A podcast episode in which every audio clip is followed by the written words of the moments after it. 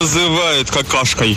А как я объяснить, что я водитель ассенизаторской машины? Если от него будет пахнуть трудом, по крайней мере, после работы он точно пойдет домой. Кому он с таким амбре нужен? Еще больше можно услышать каждое буднее утро. Шоу «Погон» на Дева. Слушай сам и подключай друзей. Come on. На DFM 21. DFM. Dance Radio. Hey boys. Hey girls. Superstar DJs. Welcome to the club. Добро пожаловать в самый большой танцевальный клуб в мире. Добро пожаловать в Dance Hall DFM. Welcome to the DFM Dance Hall. Dance Hall. Мы начинаем.